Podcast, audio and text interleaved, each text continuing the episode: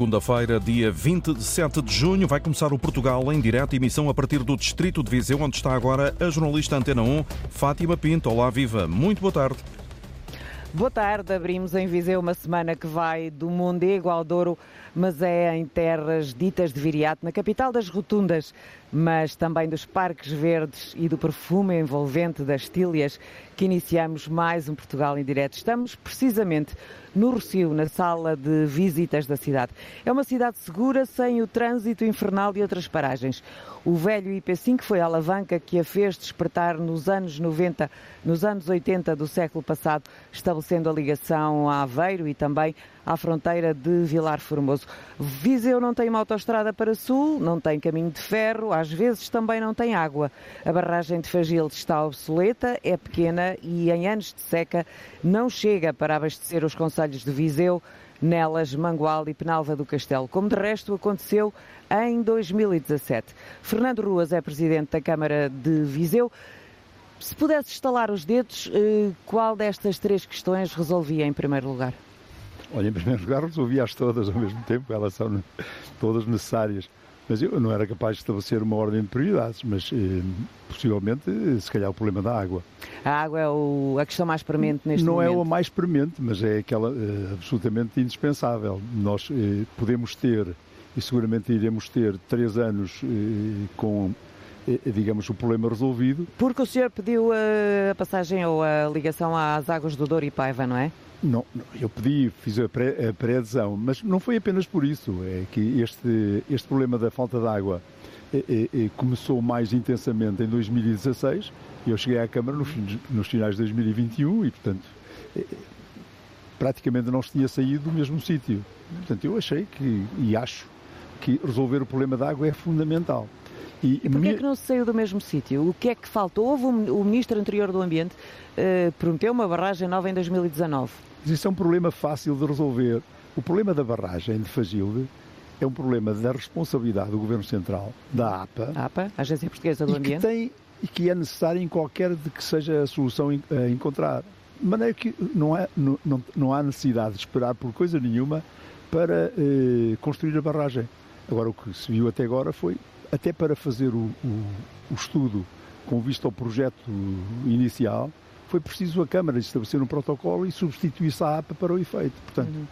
o Governo Central não tem andado com uma coisa que é da sua responsabilidade. Uhum. E, portanto, esse foi um problema e que e é sempre necessário resolver, qualquer seja, eh, que seja a solução a encontrar para o problema da, da, do abastecimento de água, a barragem de Fagilde é sempre necessária. É, nós precisamos de redundância. Agora, o que nós achamos que era importante era aderir a um sistema que está provado que é um dos melhores sistemas nacionais, e, e, com uma bacia que seguramente é das bacias mais eh, poderosas, digamos, uhum. do sistema nacional. Felizmente, neste momento a barragem está, está cheia e, e, dá para até ao fim do ano, provavelmente, ou para cinco meses, não é? Pois, e achamos que o problema no futuro, no futuro próximo, eh, também poderá ter resposta com aquilo que temos. Mas, por exemplo, nós neste momento temos uma estação de tratamento que já foi requalificada no, no, na minha outra passagem pela Câmara uhum. e que era uma das melhores estações de tratamento de água do país que nunca foi, eh, digamos, eh, requalificada.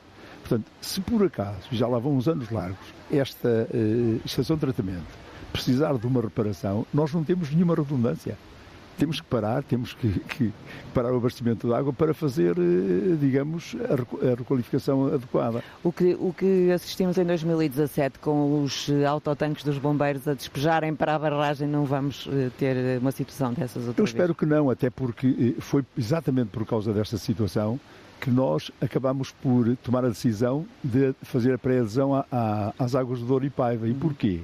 Porque eh, a administração de, das águas do Douro e Paiva vieram até nós a dizer-nos que a partir de uma data relativamente próxima temos à entrada do Conselho uma quantidade de 10 mil metros cúbicos de água eh, eh, exatamente para acorrer a situações como essa. Portanto, se for necessário um transporte, é um transporte já às portas do Conselho para a barragem. Mudamos um pouco de tema, falamos da, da autoestrada para Sul, que, que, faz a ligação a Coimbra, Via dos Duques, autoestrada do Centro. Já tivemos inúmeras eh, denominações para esta via que não existe. Existe um IP3 uh, que não serve, as pretensões dos automobilistas todos os dias circulam, circulam por ali e dos empresários. O que é que o senhor pensa desta obra e do que, do que tem sido feito e do que não foi feito? Olha, eu, eu penso uma coisa em termos muito simples. E não vale a pena andarmos, digamos, o Governo Central tem que fazer aquilo que é da sua obrigação. Tem que exigir aos autarcas que façam aquilo que é o seu trabalho e o Governo Central tem que fazer o, seu trabalho a ligação de cidades uhum. e cidades, digamos, são as duas maiores cidades do interior, é da responsabilidade do Governo Central. Tem que arranjar solução, como arranjou naquele emaranhado de autoestradas ali no carregado, parece uma, uhum. uma, um, um, pacote de massa meada, tal é a profusão de, de autoestradas que há por ali. Então não arranja solução para esta ligação entre Viseu e Coimbra. E eu lembro a este propósito, na altura diziam-me que a ligação a norte que ainda era pior. Temos que vencer o Val do, do, do Douro, e, portanto, arranjou solução arquitetónica para o efeito. Não se arranja para esta. Porquê? Para Não, não sei, não sei. E, e, o que é facto é que. É peso político que falta a Viseu para resolver não. esses problemas. Peso político tivemos. Nós somos atravessados pela A25, temos a A24 para o norte. Portanto, parece é que não há vontade nenhuma de fazer esta ligação para Coimbra. Senhor teria a vontade de fazer a ferrovia, de fazer um caminho de ferro que liga Bem, Viseu? Vontade à expressa. É, há declarações de altos responsáveis, inclusive por o atual Ministro das Infraestruturas, a dizer que nenhuma capital distrito ficaria sem eh, eh, acesso direto à, à, à ferrovia eh, nós não perdemos essa condição de capital distrito, embora os distritos estejam, digamos, numa fase de cada vez menos importância, não somos capital distrito, estamos à espera dessa solução. Uma solução que eu achava que era a mais plausível era a ligação Aveiro-Viseu-Vilar Formoso. E, e, acalentámos muita esperança porque na Cimeira Luso-Espanhola, na última que se realizou, havia um ponto a dizer que foi eh, falado esse, esse assunto e que havia grandes progressos. Bem, agora a resposta que temos é que, da parte do governo português, porque se trata de fazer obra apenas em território português, à vontade. Mas depois a parte complementar, em Espanha, portanto, a ligação de Cidade do Rodrigo a Madrid, uhum. é que não tem, não tem tido grande, digamos, grande entusiasmo por parte do governo espanhol. Vamos, eh, já voltamos à conversa. João Cota é presidente da Associação Empresarial da região de Viseu, está connosco também. Obrigado por ter aceitado este convite. Qual é o peso que a ausência da ferrovia e desta autoestrada tem para, para as empresas da região, basicamente? Antes de mais, bom dia à Fátima, bom dia, Sr. Presidente Fernando Ruas. Obviamente que o peso é, é enorme porque eh, as, as, as, vias de comunicação, quer rodoviárias, quer ferroviárias, não só dificultam as exportações, mas como também tornam menos atrativo o território para fixar as pessoas e, portanto, penso que há uma tremenda falta de respeito pela, pela região de Viseu. O atual ministro Pedro Santos, eh, quando foi da requalificação e a Associação Empresarial na altura, promoveu a petição para a requalificação. E, e à altura era-nos dito que a, petição, a, requalificação ia custar 130 milhões de euros e enquanto a autostrada custaria 400 e, e tal milhões e que não havia dinheiro no orçamento de Estado e portanto nós sempre considerámos que a requalificação era um passo no caminho certo, mas não era a solução ideal para a região. E portanto a requalificação era para estar, estar, concluída a primeira versão em 2022, depois o Sr. Ministro vem cá um dia e diz, não, é só, não é 2022, estou aqui para dar a cara, é 2024, mas agora... Já vai em 2026. Não, mas era em 2020, infelizmente não tenho, não tenho, estou um pouco, estou muito descrente em relação a isso, acho uhum. que com enorme, acho que temos falta de peso político, acho que não, entre gastar 100 milhões de euros na região de Viseu faz um estardalhaço, 100 milhões de euros em Lisboa nem se nota sequer e, portanto, nós não temos é, uh, infelizmente, força política, ou perdi, temos perdido força política. A única, a única, o único político com dimensão nacional que temos está aqui comigo, o Dr. Fernando Ruas, é o único cuja voz uh, se faz ouvir e, portanto, temos claramente for, for, perda de peso político e, portanto, uh, que, que, repare, é, é, é, evidente, quer dizer, uh, a ferrovia para, para as exportações é importante, coloca-nos muito rapidamente no mercado de 5 milhões como é o mercado de Madrid.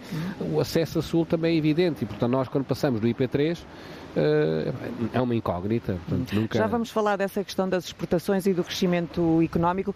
Aqui não há qualidade de vida, apesar de tudo. Foi eleita várias vezes a melhor cidade para viver. Tem cultura, tem desporto para todos, gastronomia de babar, digo eu, e vinho eloquente. Mas Viseu tem outros problemas. As barracas nas entradas da cidade são um postal triste. O jornalista Nuno Amaral esteve em alguns destes locais. À entrada do terreno de terra batida, meia dúzia de galinhas e um porco vagueiam por entre despojos de bicicleta, restos de frigorífico, carros abandonados. Armando Santos. E a mulher? Carla. Sofia. Tem cinco filhos. O mais velho tem 21, já está casado. O, o outro também já está casado, tem 19. Tenho outro com 16, que está em casa, está comigo.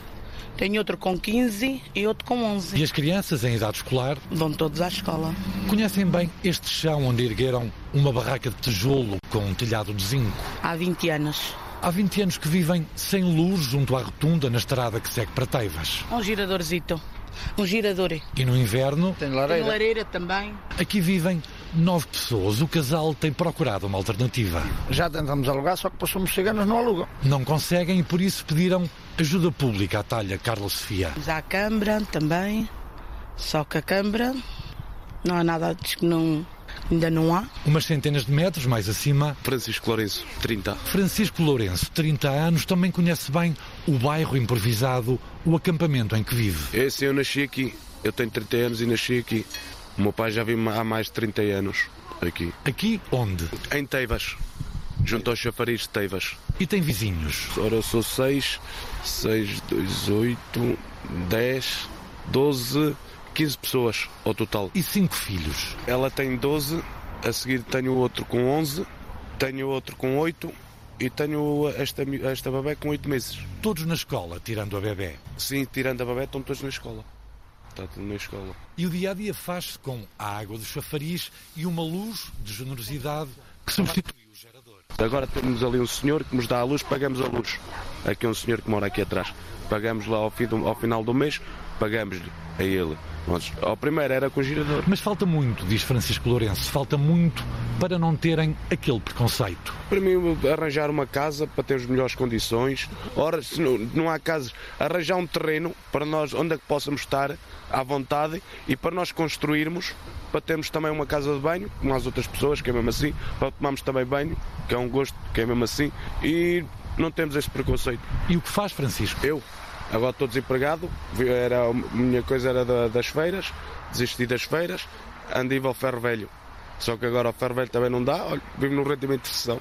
Já no centro de Viseu, O meu nome é Osvaldo Russo, tenho 32 anos e sou um português eh, da etnia cigana. Osvaldo Russo, 32 anos, estuda Direito na Universidade de Coimbra, vive em Paradinha, às portas de Viseu. Eu vivo no, no bairro social de Paradinha, que agora mudou de nome, não é? Agora é Praceta Quinta Senhora da Saúde. É um ativista junto da comunidade cigana de Viseu, é um mentor romano. Uh, surge no âmbito do programa Bairros Saudáveis, que é um programa a nível nacional. Uh, nós concorremos, obtivemos uma boa pontuação. Concorremos através da Letras Nómadas, da Associação Letras Nómadas, uh, e que tam- tem- também tem parceria para este projeto com a Associação de, de Coimbra, a Associação Cigana de Coimbra. Conhece bem, portanto, a composição, a localização e as condições em que vive a comunidade cigana. Eu estimo que aqui em Viseu, ao total, com os dois bairros, as, as comunidades Teivas, São João de Lourosa, sejamos por volta de 700, eh, 700 pessoas da etnia cigana. E depois há os que vivem em condições precárias, barracas ou acampamentos. Eu presumo que sejam aí por volta de 400, 500, mais ou menos. E lembra Osvaldo Russo, mentor Romani, lembra-se de um projeto de inserção que diz ter ficado no limbo. Fui informado eh, que havia um se é, se é projeto, eh, pronto, iria haver uma intervenção por parte da, da autarquia para essas comunidades de São João de Lourosa, que seria requalificar as casas assim abandonadas nas aldeias, os gastos ficariam por parte de- da autarquia e pronto, e as pessoas teriam condições habitacionais. Até ao momento, do que se sabe, tudo continua igual. Voltamos a Teiva, junto ao chafariz. Queria agradecer ao Sr. Presidente que nos ajudasse nestes aspectos para melhorar a nossa vida a nível de habitação. Estrada fora, no acampamento junto à rotunda da A25, Carla Sofia também tem um pedido para a autarca de Viseu, Fernando Ruas, hoje à mesa do Portugal em Direto. Uma casa para mim e para os meus filhos. Era o que podíamos. Ou um, bom, ou um terrenozito, já nem pedia casa, ao menos ou um terrenozito pudesse construir para mim e para os meus filhos. Era o que eu pedia. Muito obrigado. Obrigado, igualmente. Doutor Fernando Ruas, tem respostas para estas questões, para resolver o problema das, das barracas nas entradas da cidade? Não, não tenho resposta, eh, nem é um problema só da autarquia. Eh, Deixe-me dizer-lhe que a autarquia, sobre a minha presidência, arranjou uma primeira resposta. Fui o responsável por a construção do bairro social de Paradinha e, portanto, na altura, alojámos todas as famílias de etnia cigana que viviam no, no bairro da Quinta da Pomba. Isso foi uma boa solução? Parece que eh, gerou alguns problemas, mas também não sei de que lado é que está. Gerou, continua a gerar. eh, Continua. Basta referir apenas um pormenor para se ver que é de facto uma situação problemática. Ainda hoje o carteiro tem que ir acompanhado com a força policial, o que, digamos, não abona nem em relação aos moradores, nem abona também em relação às autoridades, nomeadamente a autarquia, não fazer valer, digamos, a sua autoridade. Mas há a intenção da Câmara de construir novos bairros sociais. Eh, Esta questão do postal triste que eu referi há pouco eh, é exemplificativo. Nas entradas da cidade eh, é um mau aspecto também que dá para quem vem de fora e para quem cá está. É verdade, a Câmara tem- não tem força policial, como sabe, sempre tem sido alertados. Eu estive oito anos ausente, como sabe também, e o que é facto é que as forças policiais são alertadas para, para a construção. A construção de uma habitação ali, ainda que seja precária, não acontece do dia para a noite, não é? Mas eu peço desculpa insistir nesta questão. Eh, As barracas são construídas, mas há um plano da Câmara para construir novos bairros, eh, sociais ou não, para não são bairros. A Câmara tem uma pessoas. estratégia de habitação até extremamente ambiciosa. Ela foi apresentada há pouco tempo e, e onde as famílias de etnia cigana estão também contempladas. Uhum. E, portanto, é um programa extremamente eh, volumoso em termos financeiros, que foi apresentado não há muito tempo e é uma, uma, uma, uma, uma estratégia que a Câmara vai levar por diante. Agora, há uma coisa que para mim é clara e não vale a pena estar a fugir, digamos, com o rabo à seringa. Nós resolvemos o problema da habitação de todos os cidadãos. A pior coisa que se pode fazer é um gueto com eh, gente da etnia cigana. Foi Foi o exatamente. que se fez em Paradinha, não é? Não, em Paradinha não se fez isso. Peço desculpa. Foi instalado por mim e eu Mas relembro. a maioria das pessoas que estão lá são de etnia cigana. Mas já foram para lá. e Eu relembro a situação. Quando o bairro de Paradinha foi inaugurado, tinha 104 habitações, aliás, chamava-se 104 fogos de Paradinha, e tinha apenas 25% de etnia cigana. Mas é um espaço muito degradado, os prédios estão grafitados, os contadores da água Mas são instalados ser. e roubados Mas logo isto também, isto também tem uma leitura. Eu lembro-me que eu moro numa casa praticamente da mesma idade. E uma boa parte dos prédios em Viseu tem, são muito mais velhos. Portanto, alguém fez aquilo, não foi? Portanto, as pessoas também têm que cuidar do património que é coletivo, aliás, que é público e que lhes é posto à disposição. Então, o bairro foi, eh, penso que inaugurado nos finais dos anos 90, pode já estar completamente deteriorado. Está E já deteriorado. esteve e já foram feitas obras, entretanto. Mas é exatamente isso. Mas é possível estabelecer algum diálogo entre a Câmara e as pessoas que moram ali, eh, associações representativas, a a própria Caritas está lá. O projeto que, que, que referiu, a Câmara está envolvida. Neste momento nós temos um diálogo franco, aliás, por promoção da Câmara com a Segurança Social, exatamente até para permitir. Eh, eh, Deixe-me fazer uma observação. O, o- o rendimento social de inserção, inserção tem exatamente a- a- a- um dos objetivos é inserir esta gente na, na sociedade. E, portanto, ele também tem que fazer cumprir os seus objetivos. Quando, eventualmente, quase a, a totalidade da família da etnia cigana não pagam as rendas, que é uma parte mínima desse rendimento, alguma coisa está mal. Portanto, nós temos neste momento, em contato com a, com a, a Segurança Social, com a PSP, com a GNR, e, e para, eh, digamos, tentar resolver a situação. Agora, resolver a situação tem exatamente que ver com eh, eh, repor a situação normal naquele bairro, eh, eh, eh, repor as infraestruturas e também motivar as pessoas que não podem, digamos, tratar um património que lhes foi posto à disposição com os impostos de todos nós, de qualquer maneira. Muitas, muitas das pessoas que o Nuno Amaral ouviu, hum, eu já lá fui também falar com elas em tempos e elas diziam: Nós queremos sair daqui, destas barracas, mas não queremos ir para Paradinho. Então, como é que. Vamos lá ver. Eu, não, não, eu tenho o maior respeito e, e, tenho uma grande amizade com as pessoas da, da etnia cigana, sempre me respeitaram muito. Mas veja esta postura. Quando as pessoas da etnia cigana não querem estar com os outros da etnia cigana, então dão mais razão, digamos, aos que não são, de não quererem estar também. Então nunca integraremos as pessoas. Entramos num ciclo vicioso, nunca integramos ninguém. Integrar é o quê? É arranjar um bairro ou, um, digamos, apenas uma, uma freguesia só com a etnia cigana. Isso não é integrar. Integrar é colocá-los na sociedade. Aliás, vi agora um exemplo de alguém que falou, um rapaz que está a uhum. estudar em Coimbra, deve estar perfeitamente integrado. Portanto, é este esforço que temos que fazer. A integração no bairro de Paradinha foi modelar. Depois teve estas, estes desvios que está a ver, porque integramos 104 pessoas, dos quais apenas 25 eram da etnia cigana. E, e, eu recordo que, na altura, conseguimos levar para lá um padre, um pároco a, a, viver lá, uhum. que teve que abandonar logo passado três ou quatro dias, e uma série de instituições que foram para lá, nomeadamente a Infantuna, a Associação de Comandos, etc, okay. etc. Nós demos as, as, as oportunidades. É evidente que depois, e, eu, e essa parte já não, não acompanhei, nos últimos oito anos vi proliferar e de que maneira as construções clandestinas, nomeadamente às uhum. portas da cidade, que é também um outro problema que temos, nomeadamente com a população local não, não, não cigana, que se queixa, eventualmente, de não ter acesso à escola, porque, entretanto, são digamos, expulsos para a periferia da, do Conselho. O senhor disse que tinha esse plano ambicioso de, no que toca à habitação. Um, isso quer dizer o quê? Que pode ser uh, inclusivo para estas pessoas? Sim, também? sim. Aliás, o projeto tem uma fatia bem eh, substantiva para as pessoas da etnia cigana. E, e, quanto tempo é que vai demorar a estar pronto? Bem, o projeto eh, tem a ver com o Porta 24, é um projeto e que tem, é mesmo muito ambicioso. Nós precisamos primeiro de, de, de, de aprovar o financiamento, uhum. porque Deixe-me dizer-lhe que uma das coisas que é importante que os cidadãos cada vez mais se convençam, a Câmara está aqui perto do Banco de Portugal, mas não chega lá. Uhum. A Câmara tem um orçamento limitado. Quando se diz eh, que é preciso é que a Câmara nos ponha à disposição ou pague, não sei, tem que ser com os recursos que tem. Há pouco falávamos nas exportações, Dr. João Cota, que apesar de tudo tem aumentado na região.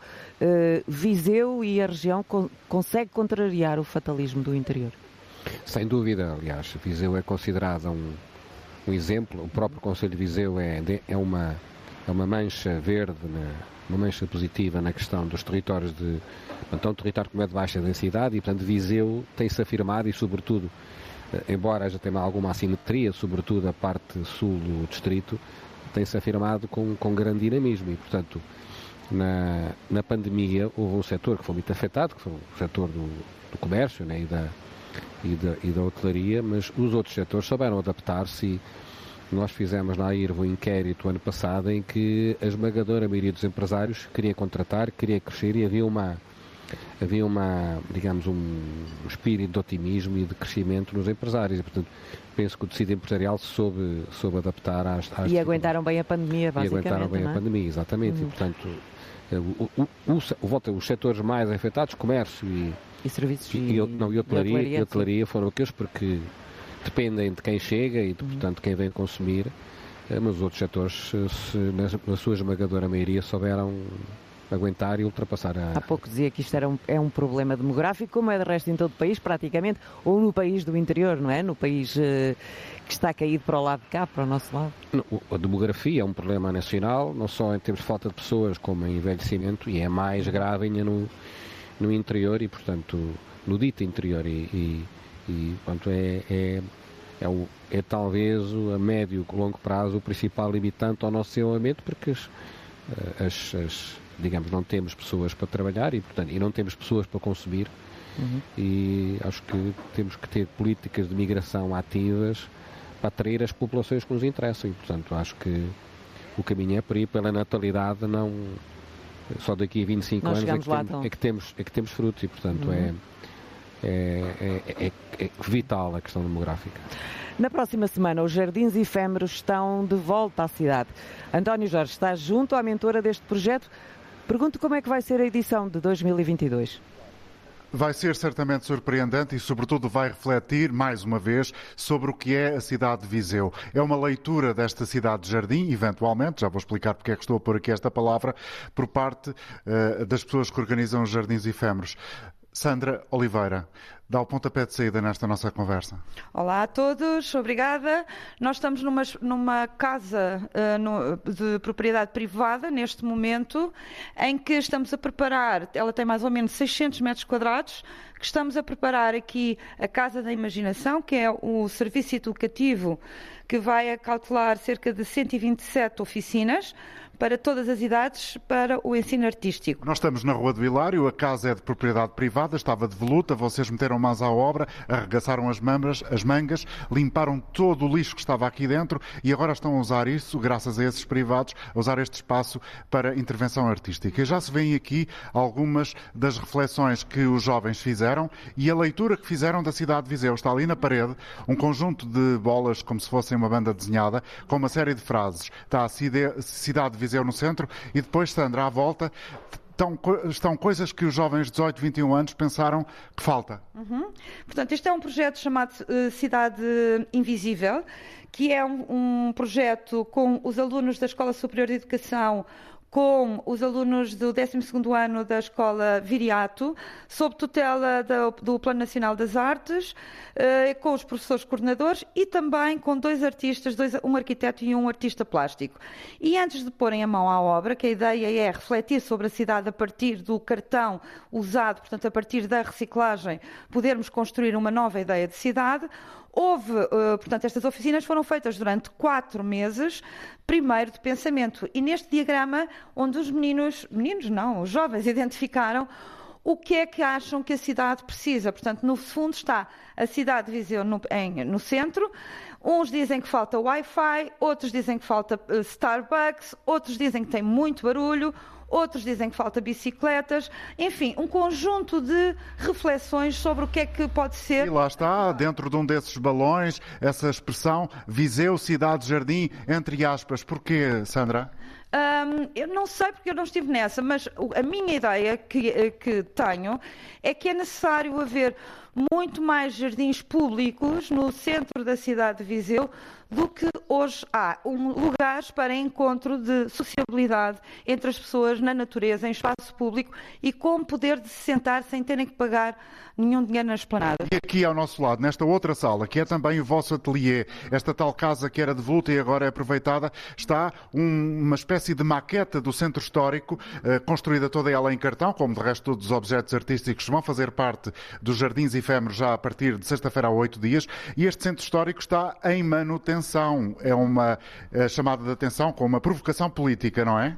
Eu penso que sim, portanto, isto foram os miúdos que tiveram a, a, fazer com autonomia total, mas é uma reflexão porque há vários miúdos que vivem cá, no centro histórico, e acham que têm muito pouca qualidade de vida porque está sempre tudo em manutenção, mas realmente pouca gente cá vive, de facto, em comunidade e em bairro. Portanto, está muito despauperada de população uh, residente fixa, mais uma, uma população de fluxo diário ou de, ou de um, turismo. E, portanto, isto é uma reflexão sobre mais a questão, digo eu, social do que propriamente o edificado. E os jardins efêmeros, que começam de sexta-feira que vem a oito dias, durante nove dias em Viseu, no Centro Histórico, são produto dessa reflexão, mas não só. É também uh, um momento, uh, trabalhado ao longo de todo o ano, de trazer a Viseu um conjunto de protagonistas do mundo da arte que podem acrescentar valor à cidade. Quais são, uh, Sandra Oliveira, os pontos altos? Uh, os pontos altos são, vamos ter vários concertos internacionais únicos em Portugal e pela primeira vez em Portugal, portanto, se quiserem escutá-los e conhecer o trabalho, eu sugiro que vejam afincadamente o site www.jardinsefemos.pt, onde está toda a informação por dias ou por categorias, portanto é muito intuitivo. Um, e o que eu vos digo é que podem vir três gerações, que há atividades sempre para qualquer uma destas pessoas, independentemente da idade e da escolaridade.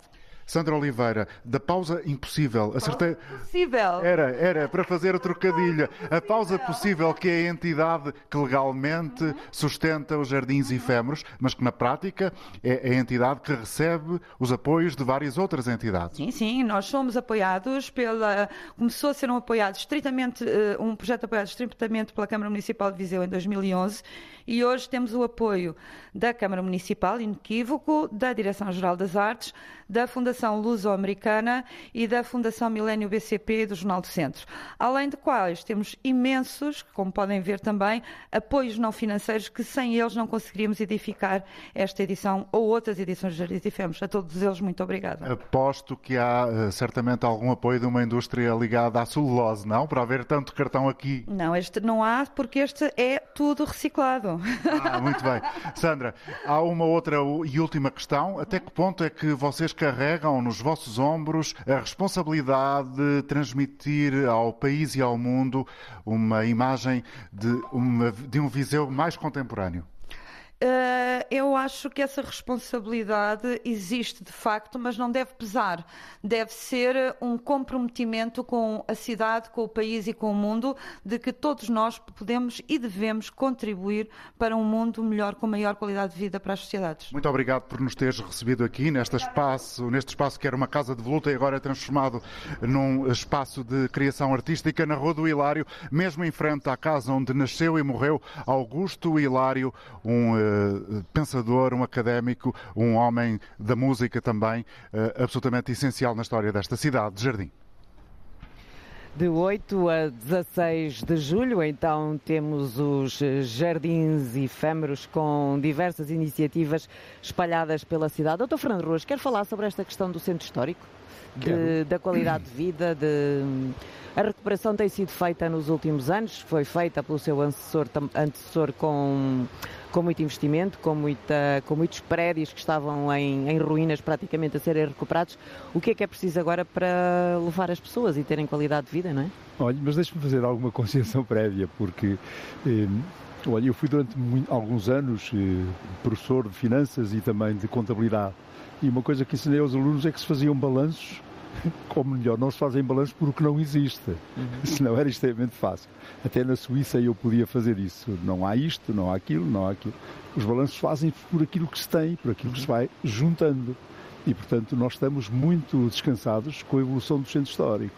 Mesmo o facto que não nos agrada de termos o centro histórico todo em obras, é, é sinónimo de preocupação em, em, alterar, em requalificar o edificado. Uhum. Me agradava muito mais não ter nenhuma obra no centro histórico, não necessitar, de, de, digamos, de, de, de, o requalificar. Algumas dessas obras de privados também já são, não? São obras de privados que, naturalmente, que, que, que fazem muito também com o incentivo da, da, da autarquia. autarquia. Eu queria dizer que o, a, a fiscalidade no centro histórico é extremamente amiga. E, portanto, mas é a fiscalidade que a autarquia abdica. Mas pois há uma série de obras eh, públicas, muitas obras públicas que estão a decorrer no centro histórico. Nós fazemos no pressuposto de que o centro histórico há de ficar melhor.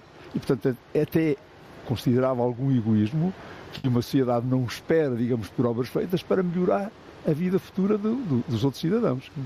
E, portanto, eu, sob esse ponto de vista, aguardo também, com alguma ansiedade, que as obras, eh, eh, digamos, decorram e que sejam rápidas, mas não posso estar eh, de acordo que se queira eh, ter melhor qualidade de vida não fazendo obras ou reprovando as obras que estão a fazer. Tem ideia de quantas pessoas foram morar para o centro histórico nos últimos tempos? Eu sei que o senhor está neste mandato só desde não, setembro. Não tenho, não tenho esse número, mas há uma coisa que eu tenho eh, presente e que tenho dito com a abertura que sempre pus nas coisas que digo. O centro histórico sofreu uma grande desertificação nomeadamente de pessoas que tinham lá os seus comércios e que saíram uhum. para ir morar noutros lados. E às vezes os próprios comerciantes perguntam, mas, eh, digamos, as pessoas saíram do centro histórico, os comerciantes também saíram. A Rua Direita é o exemplo mais flagrante. Mas, mas deixe-me é? dizer-lhe que não foram só os cidadãos, eh, eh, digamos, de uma forma agregada, foram uhum. também os próprios comerciantes que tinham ali os seus negócios, que muitas vezes moravam por cima e que acharam que podiam vir para, para a periferia da cidade onde tinham melhores condições. Portanto, eu diria que eh, aquilo que ocasionou a desertificação do centro histórico não pode ser agora o processo inverso para os lá colocar. Tem que ser através de outro tipo de políticas, nomeadamente de, de, de, da requalificação, da animação turística, eh, eh, sei lá, da colocação, como a Câmara está a fazer, de enviar jovens para o centro histórico, de fazer inclusive residências de estudantes, é o que vamos uhum. proceder, digamos, dentro de pouco tempo, temos isso aprovado. E, portanto, digamos, é este esforço, porque inverter o processo que deu origem à desertificação do centro histórico não é possível. Portanto, temos que ter alguma imaginação, e nomeadamente, e deixo também daqui um desafio, os próprios eh, edifícios públicos, muitos de titularidade da Administração Central, bem podiam ser ocupados. Dou-lhe um exemplo. Anda o Politécnico a tentar arranjar instalações para a sua Escola Superior de Educação, que tem dificuldade e que está em pleno centro histórico. Bem perto da, das suas instalações há edifícios da responsabilidade e da propriedade da Administração Central que não lhe são colocados à disposição. Cá está um bom exemplo em que se podia animar o centro histórico e, portanto, digamos, não é apenas uma responsabilidade da autarquia. É Já temos uma escola lá, não é? Uma, uma escola profissional que, que se instalou ali. Claro, e que com o, digamos, o apoio da autarquia foi retirada do, da periferia da cidade para ser colocada na rua direita. Uhum. Doutor João Cota, há pouco dizia que não temos peso político, que um dos políticos que tem mais peso na região é o Dr. Fernando Ruas. Se lhe pudesse pedir um tema, um, uma necessidade de Viseu para dar mais impulso, dar um empurrão, o que é que escolhia? Há duas, a questão demográfica e a questão das acessibilidades do IP3 e da, da ferrovia são as duas causas mais uhum.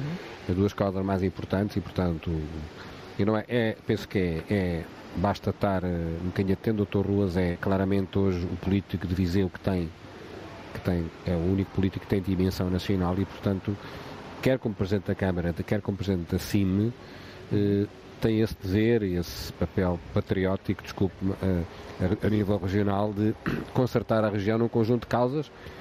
Oxalá nós sejamos consertáveis, porque há um conjunto de causas que devemos estar unidos e não divididos por questões, por questões partidárias. Portanto, a nossa região, a região de Viseu, tem o distrito tem 400 e tal mil habitantes e, portanto, assim terá 300 mil. Assim, portanto, somos pequenos, portanto, nós estivermos divididos é, é o que, é o, que o Poder Central quer, é que estejamos divididos. As CIMs também, também apareceram um bocado para combater essa ou contrariar essa desunião, não é? Porque se não trabalharem todos para o mesmo lado, resultados não aparecem.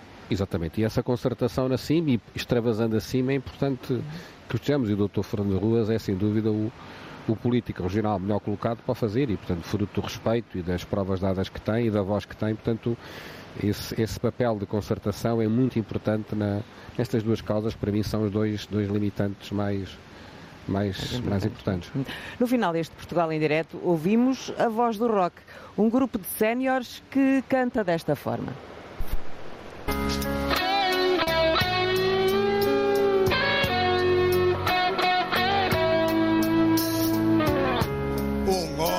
Trabalha do outro lado do rio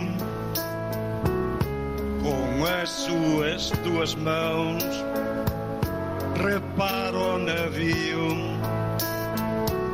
Está sozinho e triste mas tem de aguentar. O projeto nasceu há oito anos para durar meio ano mas a voz do rock não se cala. Os Avós do Rock são um projeto que se iniciou em 2014 e era suposto ser um projeto de curta duração, com apenas seis meses, mas logo no primeiro ensaio uh, senti e, e, percebi que seria um, um, um, projeto para a vida. Tem também como objetivo desafiar os limites da, da, da condição humana e podermos uh, colocar-nos em, em, situações que não pensaríamos que éramos capazes e de facto arriscar e, e ser e chegarmos a, a um lugar bom. Ana Bento é a mentora deste projeto que reúne algumas dezenas de pessoas. Lisete, Nazaré e Celso são três dos cantores. Eu gosto muito de rock, de cantar rock. O que é que este grupo acrescentou à sua vida? Muita alegria, muita satisfação e muita amizade. Experimentei, gostei, fiquei até hoje. Pronto, começou assim. E aprendeu músicas e ouviu que não fazia muito parte da sua juventude, mas que. Não, gostava de cantar, mas em casa na brincadeira, não é? Não cantei lado nenhum. Olha, gosto delas todas. São todas bonitas. Gosto delas todas. O que é que a música acrescentou à sua vida? Oh, alegria, não é? Logicamente. Alegria. Se olharmos para trás 40 anos uh, e lhe dissessem daqui a 40 anos vai estar num grupo de rock, o que é que a senhora diria? Eu em rock não acreditava, mas num grupo qualquer de música, sim, que eu gosto muito de música. E aqui no grupo, quais são as músicas que gosta mais de cantar? Eu gosto de, de várias, uh, mas entre elas gosto muito. Uh, olha, desta última que agora cantam, Demagogia. Pronto.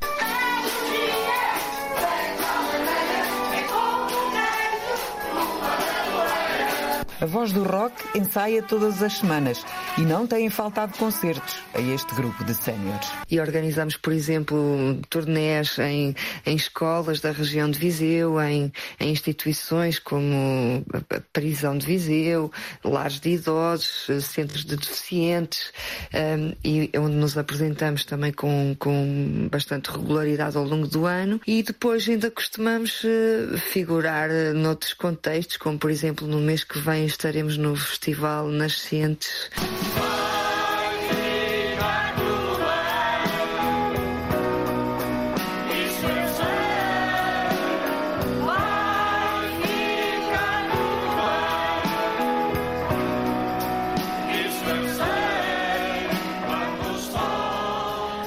uma fibra deste género vai correr certamente tudo bem. São pessoas com média de idades de 85 anos, mas neste A Voz do Rock há pessoas com mais de 90 anos.